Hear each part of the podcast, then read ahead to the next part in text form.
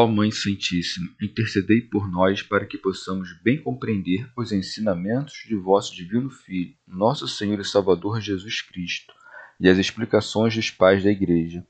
Ó Virgem Imaculada, ofereço-vos este trabalho e peço que abençoais aqueles que o ouvirem, e que seja para a maior honra e glória de Deus. Amém.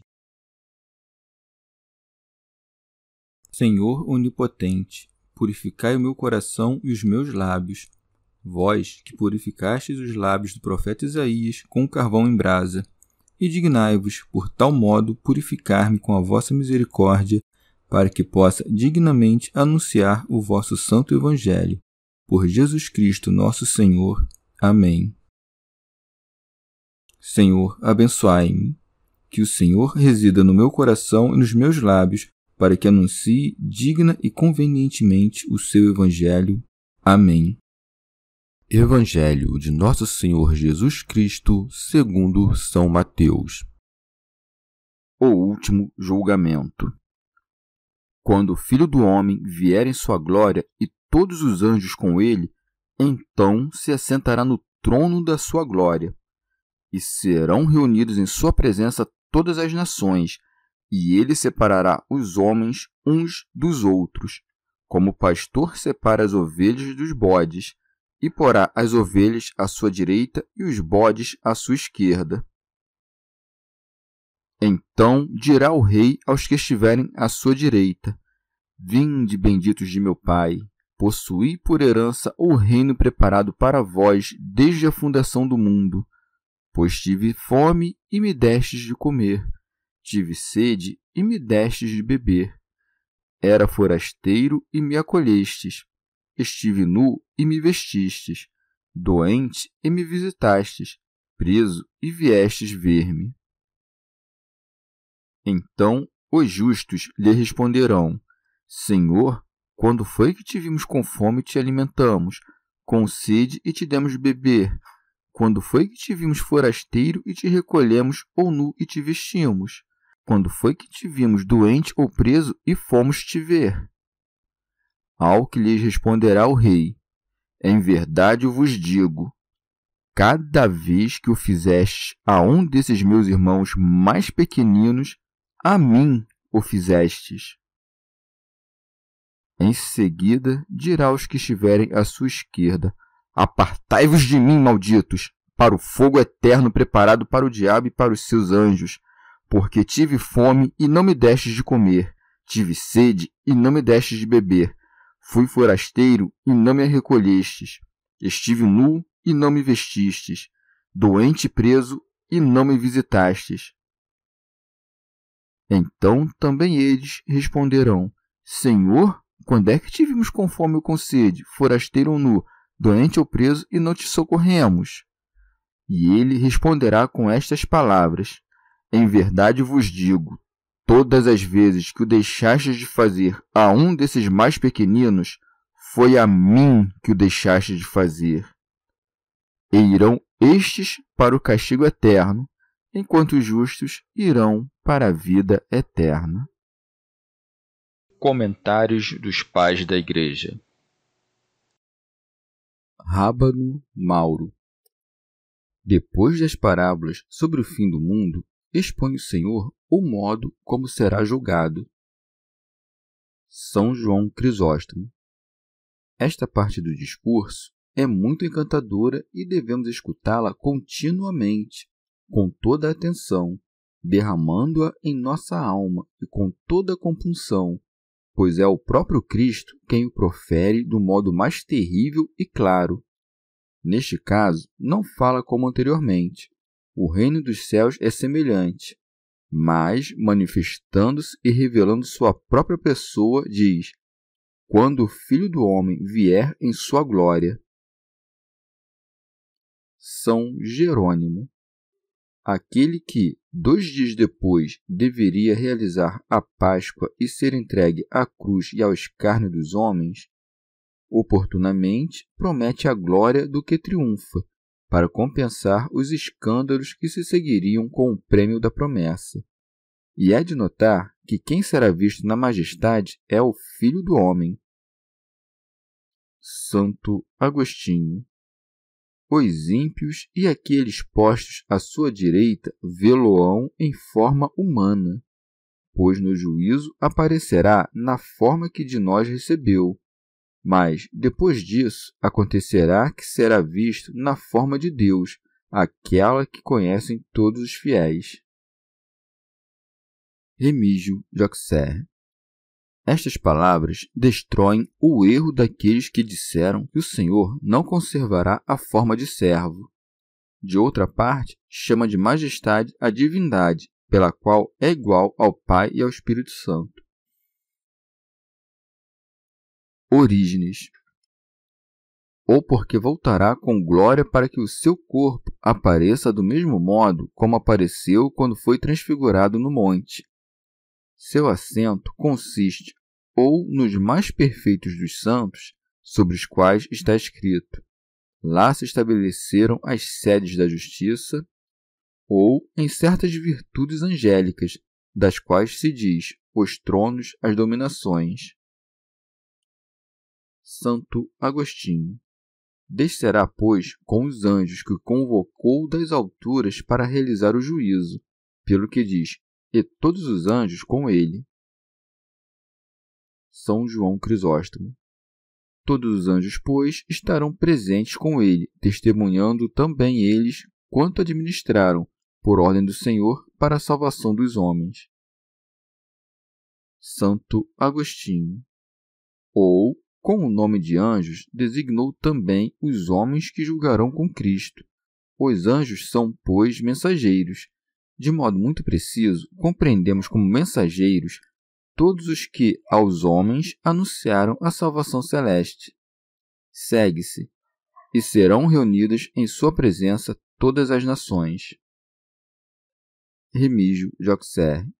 Estas palavras provam a verdade da futura ressurreição. Santo Agostinho. Esta reunião será feita pelo mistério dos anjos, dos quais é dito: congregai diante dele os seus santos. Orígenes. Ou não entendamos que todos os povos serão reunidos diante dele num local, mas porque já não estarão dispersos por muitos e falsos dogmas sobre ele. A divindade de Cristo se fará patente, para que não só nenhum dos justos, mas nenhum dos pecadores o ignore. Já não aparecerá o Filho de Deus num lugar e não em outro, mas, como ele mesmo deu a entender, com a comparação do relâmpago. Enquanto, pois, os maus não conhecem a si mesmos, nem conhecem a Cristo, ou os justos só o veem como por espelho e enigma, não estão separados os bons dos maus. Mas quando, por causa da aparição do Filho de Deus, chegarem a conhecê-lo, então o Salvador separará os bons dos maus, pelo que se segue. E ele separará os homens uns dos outros, como o pastor separa as ovelhas dos bodes. Porque tanto os pecadores conhecerão seus delitos, quanto os justos verão patentes os frutos que produziram as sementes de sua justiça. Chamam-se ovelhas os que se salvam por causa da mansidão que aprenderam daquele que disse: Aprendei de mim, que sou manso. E porque estiveram prontos a serem conduzidos até a morte, imitando o Cristo, que, como ovelha, foi levado ao matadouro. Os maus, por outro lado, são chamados de bodes, que sobem em ásperos e duros rochedos e caem por seus precipícios. São João Crisóstomo. Ou chama estes de bodes, mais aqueles de ovelhas, para demonstrar a infrutuosidade daqueles, pois dos bodes não se faz nenhum fruto, e a utilidade destes, porque é muito o fruto que das ovelhas se extrai, como a lã, o leite e os cordeirinhos que nascem. A Sagrada Escritura costuma designar a simplicidade e a inocência com o nome de ovelha. De modo belo, pois, designam-se aqui os eleitos com este nome. São Jerônimo. O bode é um animal lascivo que está sempre fervendo em direção ao coito e que sempre, de acordo com a lei, é oferecido como vítima pelos pecados. E não disse cabras, que podem ter filhotes e saem tosquiadas do banho.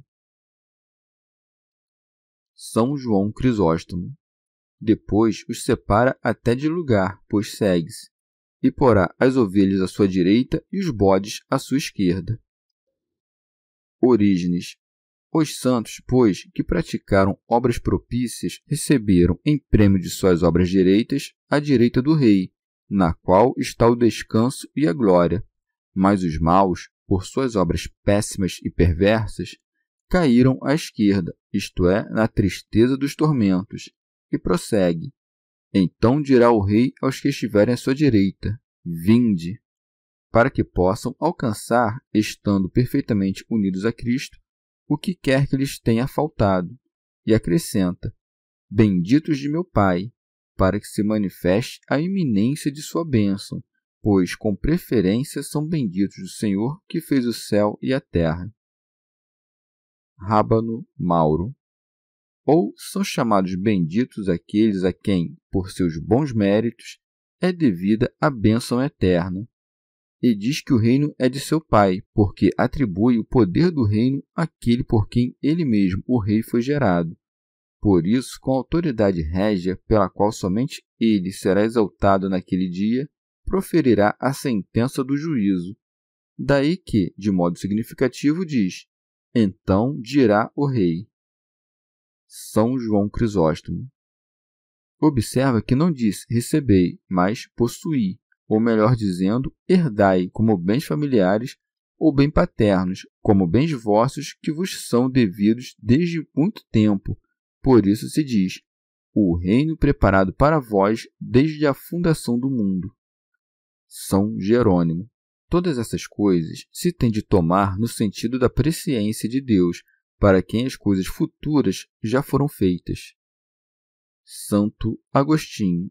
Excetuando-se aquele reino do qual, no fim, dirá: possuí o reino que vos está preparado, conquanto de modo muito diferente, também a igreja presente é chamada de seu reino, no qual ainda se combate contra o inimigo, até que se chegue àquele reino totalmente pacificado, onde reinará sem inimigo. Mas dirá alguém: Não quero reinar, basta que eu seja salvo. Nisso se engana primeiro, porque não existe salvação alguma para aqueles cuja iniquidade persevera. Ademais, se existe alguma diferença entre os que reinam e os que não reinam, convém que todos estejam num mesmo reino, para que não sejam considerados como inimigos ou de outra ordem distinta e pereçam enquanto os outros reinam. Pois todos os romanos possuem o reino romano, mesmo que nem todos nele reinem. São João Crisóstomo.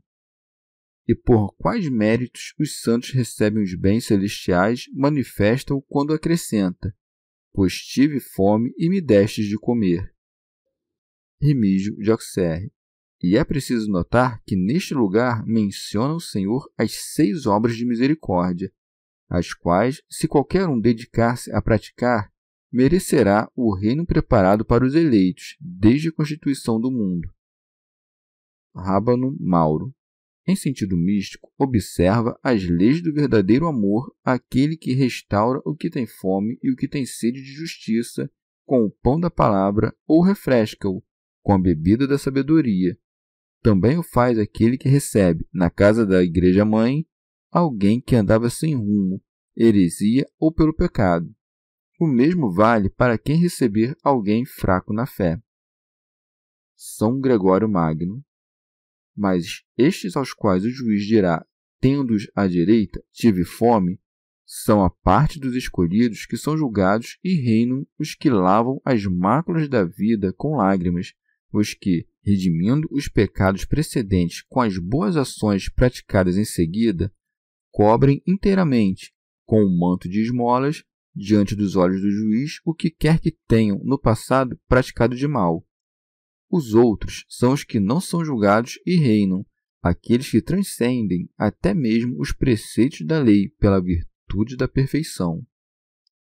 Orígenes e, por causa de sua humildade, proclamam-se indignos dos benefícios, não esquecendo-se daquilo que fizeram. Ele mesmo lhes mostra sua compaixão para com os seus.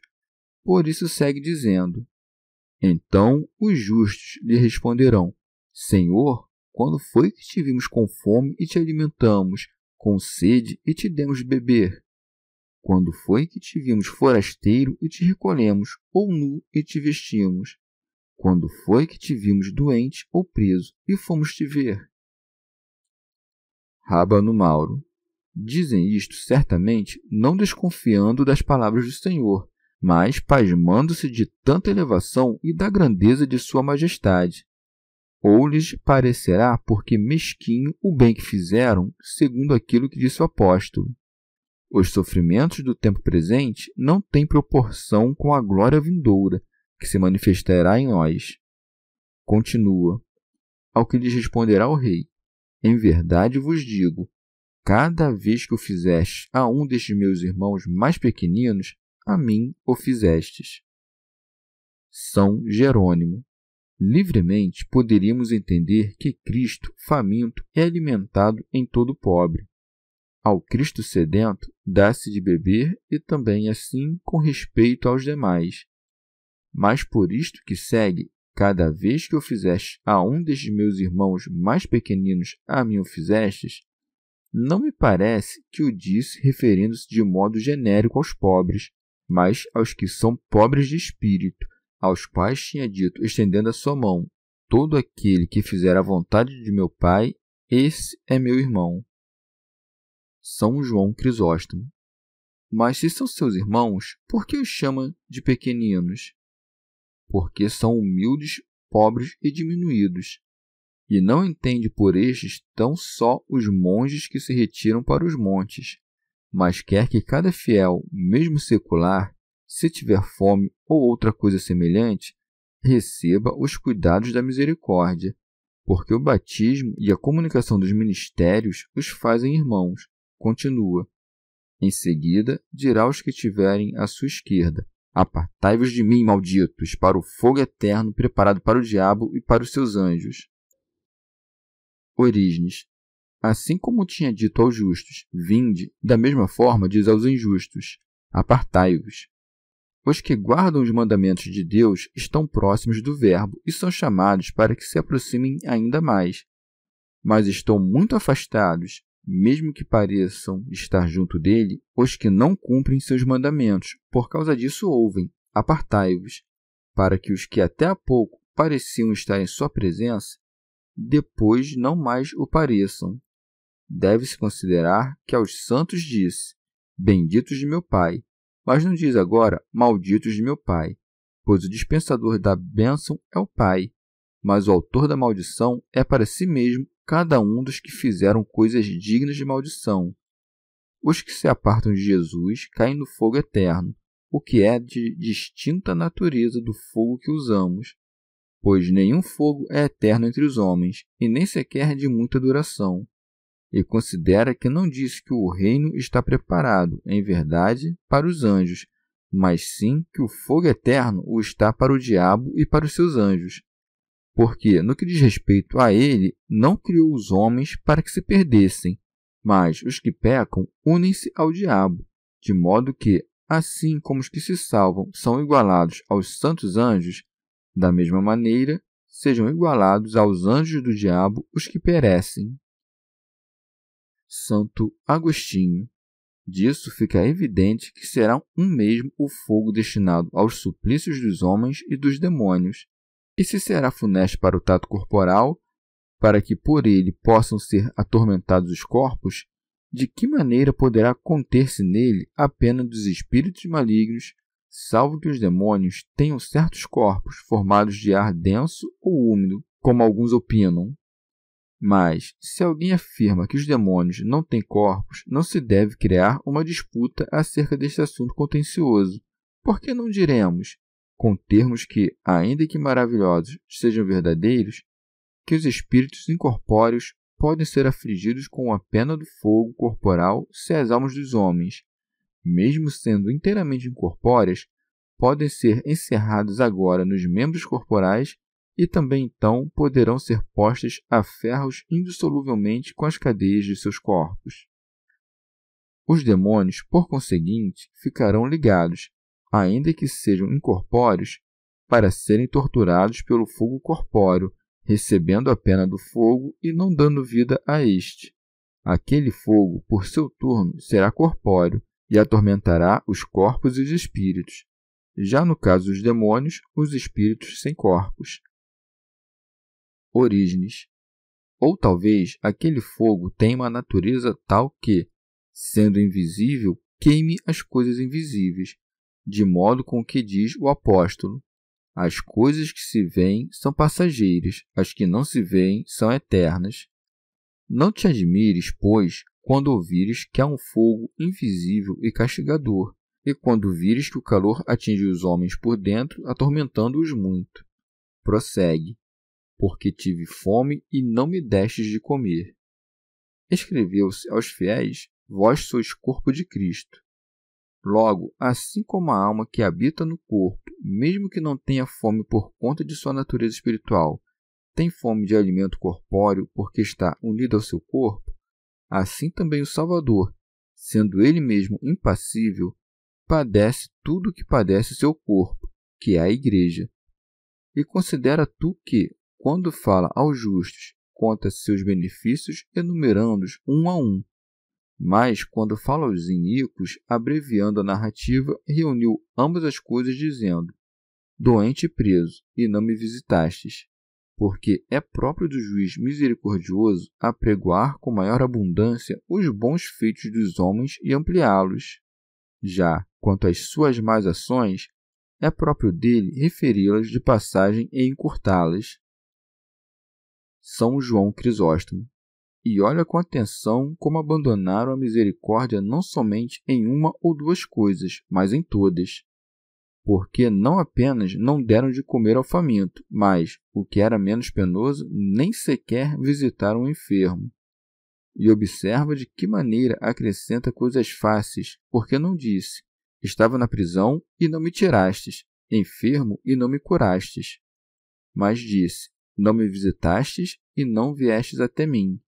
Ademais, quando tem fome, não pede uma mesa esplêndida, mas o alimento necessário.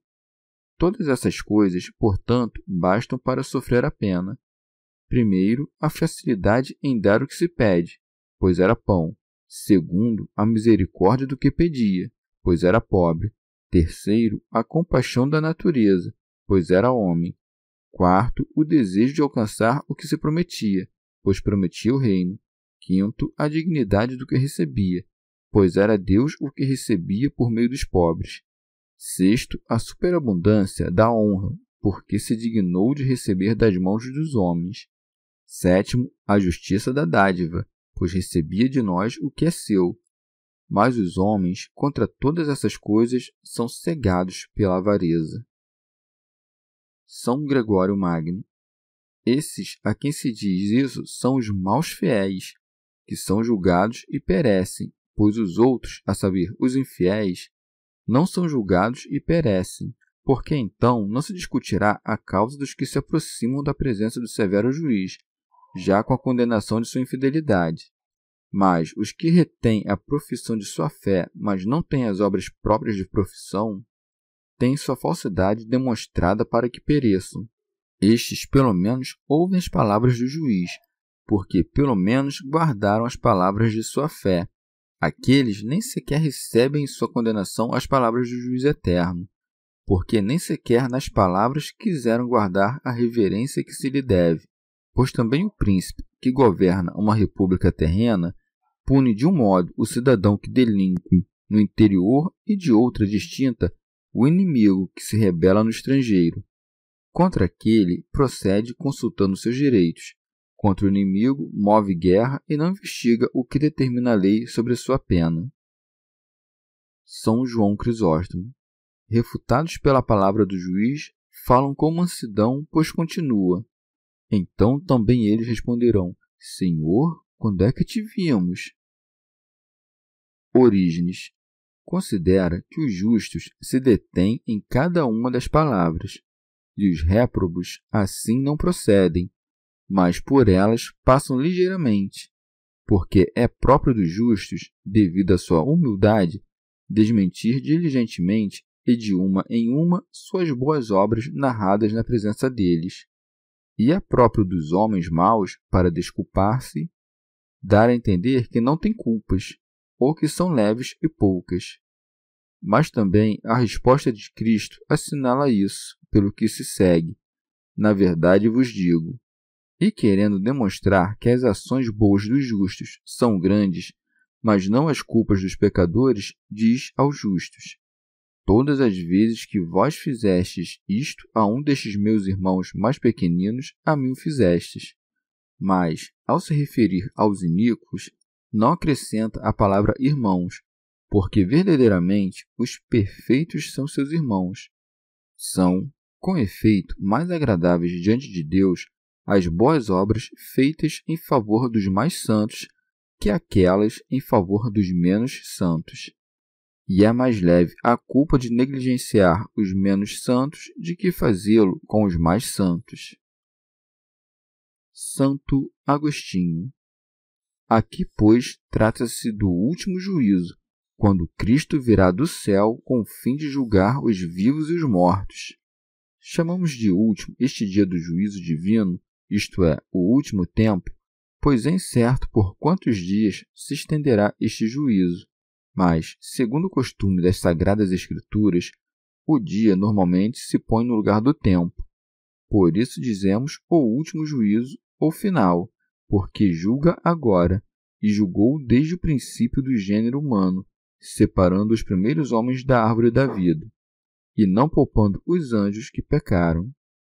E naquele juízo final serão julgados a um só tempo, os homens e os anjos, porque pelo poder divino se fará que cada um se lhe traga à memória todas as suas obras, boas ou mais, e que sejam discernidas com admirável celeridade pela vista da mente a fim de que o conhecimento acuse ou excuse a consciência. Alguns seduzem a si mesmos dizendo que o referido fogo eterno não é a pena eterna. Prevendo isto, o Senhor concluiu sua sentença dizendo assim: E irão estes para o castigo eterno, enquanto os justos irão para a vida eterna. Orígenes adverte que, tendo dito primeiramente Vinde benditos. Depois afirma: Apartai-vos malditos. Porque é próprio do bom Deus recordar as ações boas dos bons antes das más dos maus. Neste lugar, nomeia primeiro a pena dos maus e, em sequência, a vida dos justos, para que evitemos primeiro os males, que são causas do temor, e, em sequência, ambicionemos os bens, que são causa de honra. São Gregório Magno se com tão extraordinária pena é castigado aquele de quem se prova que não deu o que é seu, com que pena terá de ser constrangido aquele que é culpado por ter retirado o alheio? Santo Agostinho. A vida eterna é, pois, nosso sumo bem e o fim da cidade de Deus. Deste fim, diz o apóstolo, e por fim a vida eterna. E além disso, como parece que aqueles que não têm familiaridade com as Sagradas Escrituras possam tomar a vida eterna pela vida dos maus, por causa da imortalidade da alma, ou por causa das penas intermináveis dos ímpios, se tem de dizer, em verdade, para que seja compreendido por todos que o fim desta cidade, na qual se terá o sumo bem, é ou a paz na vida eterna ou a vida eterna na paz. Pois o que disse o Senhor a seu servo Moisés: Eu sou o que sou, contemplaremos quando vivermos na eternidade. E assim, pois, diz o Senhor: Ora, a vida eterna é esta, que te conheçam a ti como o único Deus verdadeiro. Porque esta contemplação nos promete o fim de todas as ações e a perfeição eterna das alegrias, sobre a qual de João o veremos como ele é. São Jerônimo. Mas percebe, ó leitor prudente, que tanto são eternos os suplícios quanto a vida perpétua não acarreta temor de ruína. São Gregório Magno.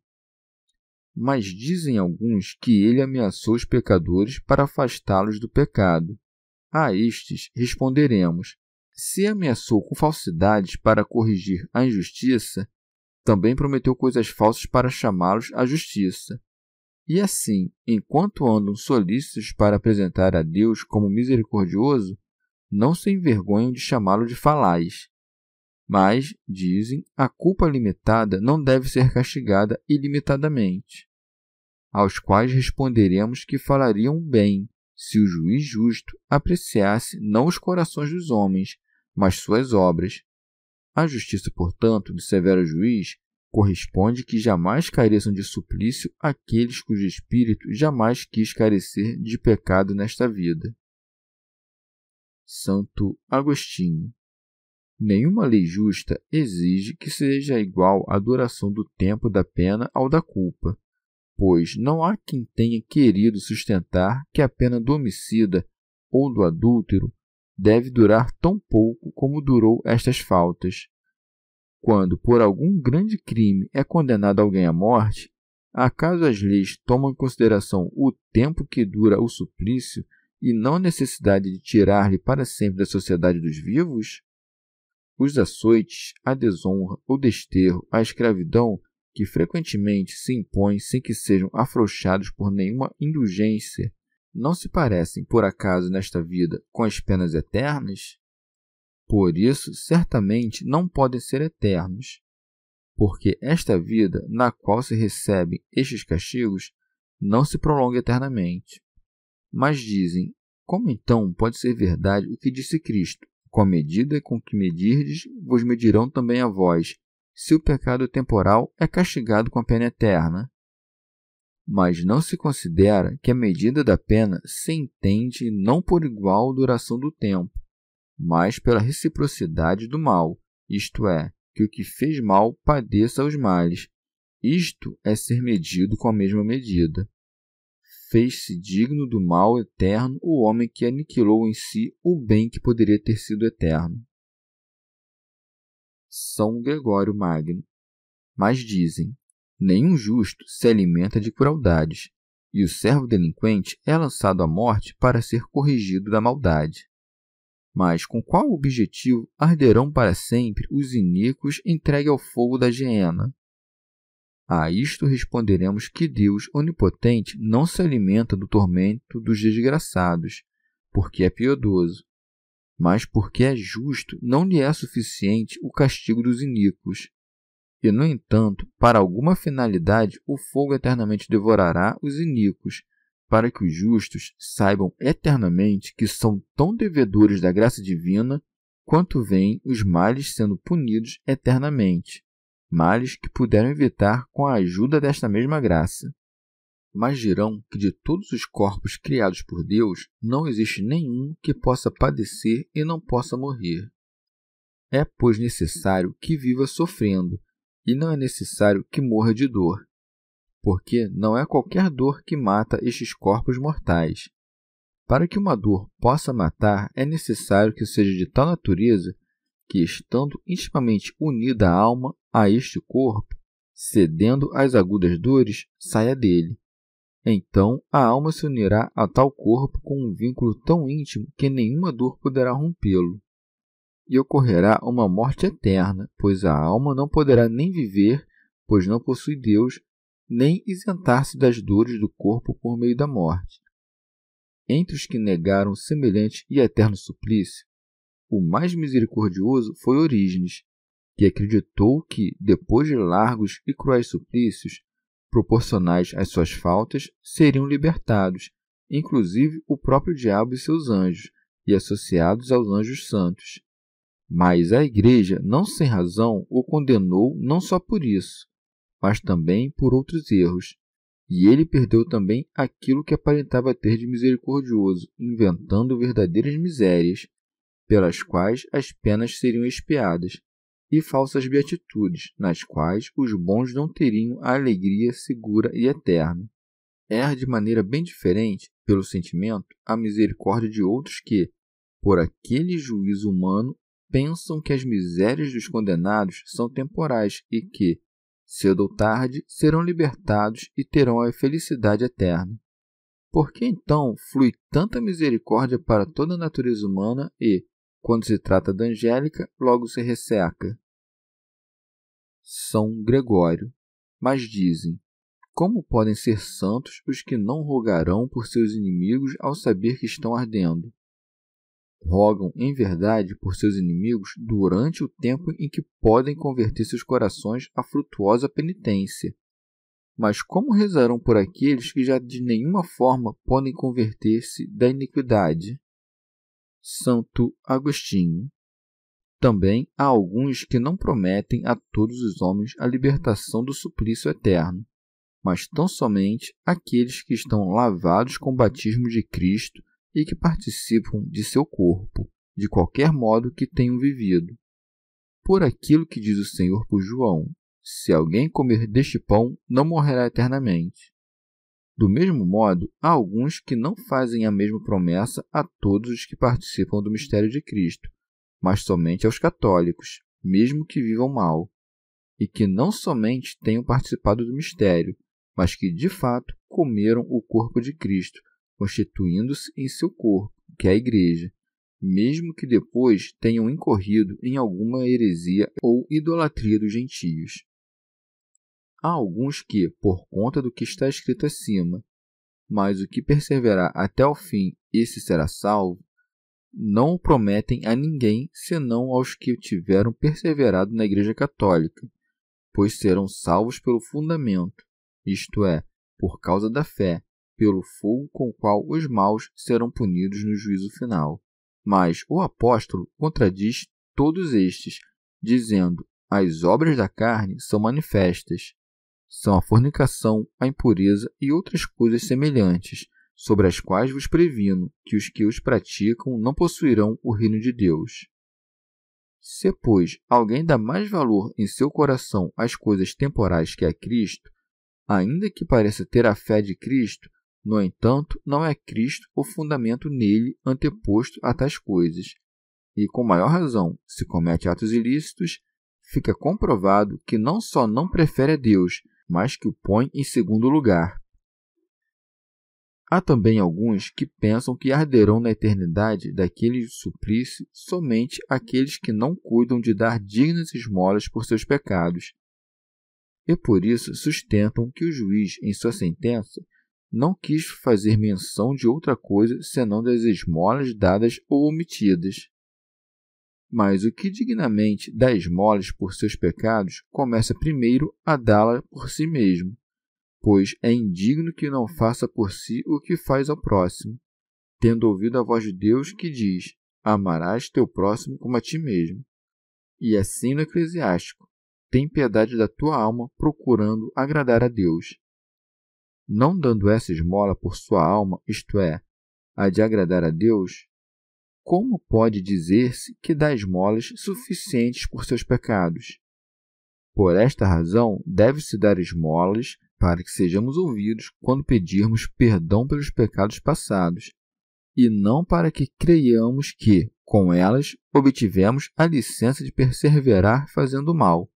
Por isso, pois, o Senhor predisse que colocaria à sua direita os que deram esmolas e à esquerda os que não as deram, para demonstrar quanto vale a esmola para pagar os pecados passados, não para continuar eternamente pecando de modo impune. Orígenes ou não apenas esta espécie de justiça é remunerada, como pensam muitos. Com efeito, em certos casos, cumpre-se o mandato de Cristo, dando-lhe de comer e beber quem come e bebe a justiça e a verdade dos fiéis. Do mesmo modo, cobrimos o Cristo que passa frio como a vestimenta quando recebemos o tecido da sabedoria, de modo que, pela doutrina, ensinemos alguns e ponhamos sobre eles as vísceras da misericórdia. Quando também preparamos, com diversas virtudes, o nosso coração para que seja seu receptáculo, ou daqueles que pertencem a ele, recebemo-lo peregrino na casa de nosso peito. Igualmente, quando tivermos visitado um irmão fraco, seja na fé, seja nas boas obras, ou pela doutrina, ou pela repreensão, ou pela consolação, visitaremos o próprio Cristo. Por fim, tudo que está aqui é o cárcere de Cristo e daqueles que pertencem a ele, os quais passam a vida neste mundo como se fosse no cárcere da necessidade natural.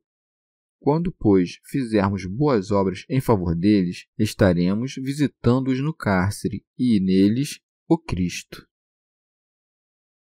Chegamos ao fim de mais um dia de comentários da Catena Áurea. Muito obrigado por ficarem até aqui. Que Nossa Senhora derrame suas graças sobre nós e até amanhã.